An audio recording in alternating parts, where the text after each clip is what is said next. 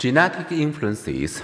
Genes influence aggression. We know this because animals have been bred for aggressiveness, sometimes for sport, sometimes for research. The effect of genes also appears in human twin studies. If one identical twin admits to having a violent temper, the other twin will often independently admit the same. Fraternal twins are much less likely to respond similarly. Researchers continue to search for genetic mar- uh, markers in those who commit violent acts. One is already well known and is carried out by half the human race, the Y chromosome.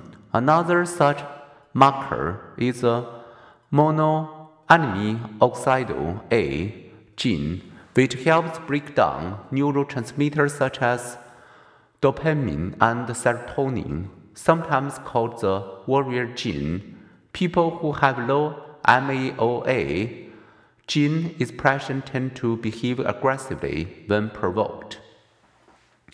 In one experiment, low MAOA gene carriers gave more unpleasant hot thoughts to someone who provokes them. Neural influences. There is no one spot in the brain that controls aggression. Aggression is a complex behavior and it occurs in particular contexts, but animal and human brains have neural systems that, given provocation, will either inhibit or facilitate aggression.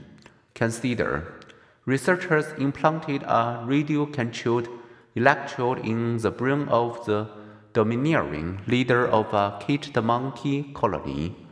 The electrode was in an area that, when stimulated, inhibits aggression.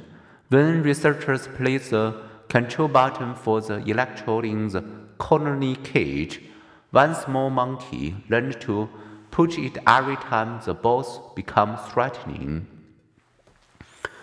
A neurosurgeon seeking to diagnose a disorder implanted an electrode in the amygdala of mild-mannered woman because brain has no sensory receptors.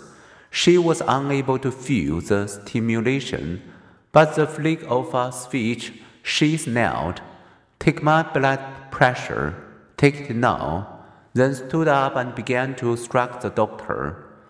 Studies of violent criminals have revealed diminished activity in the frontal lobes, which play an important role in controlling impulses. If the frontal lobes are damaged, inactive, and disconnected, or not yet fully mature, aggression may be more likely.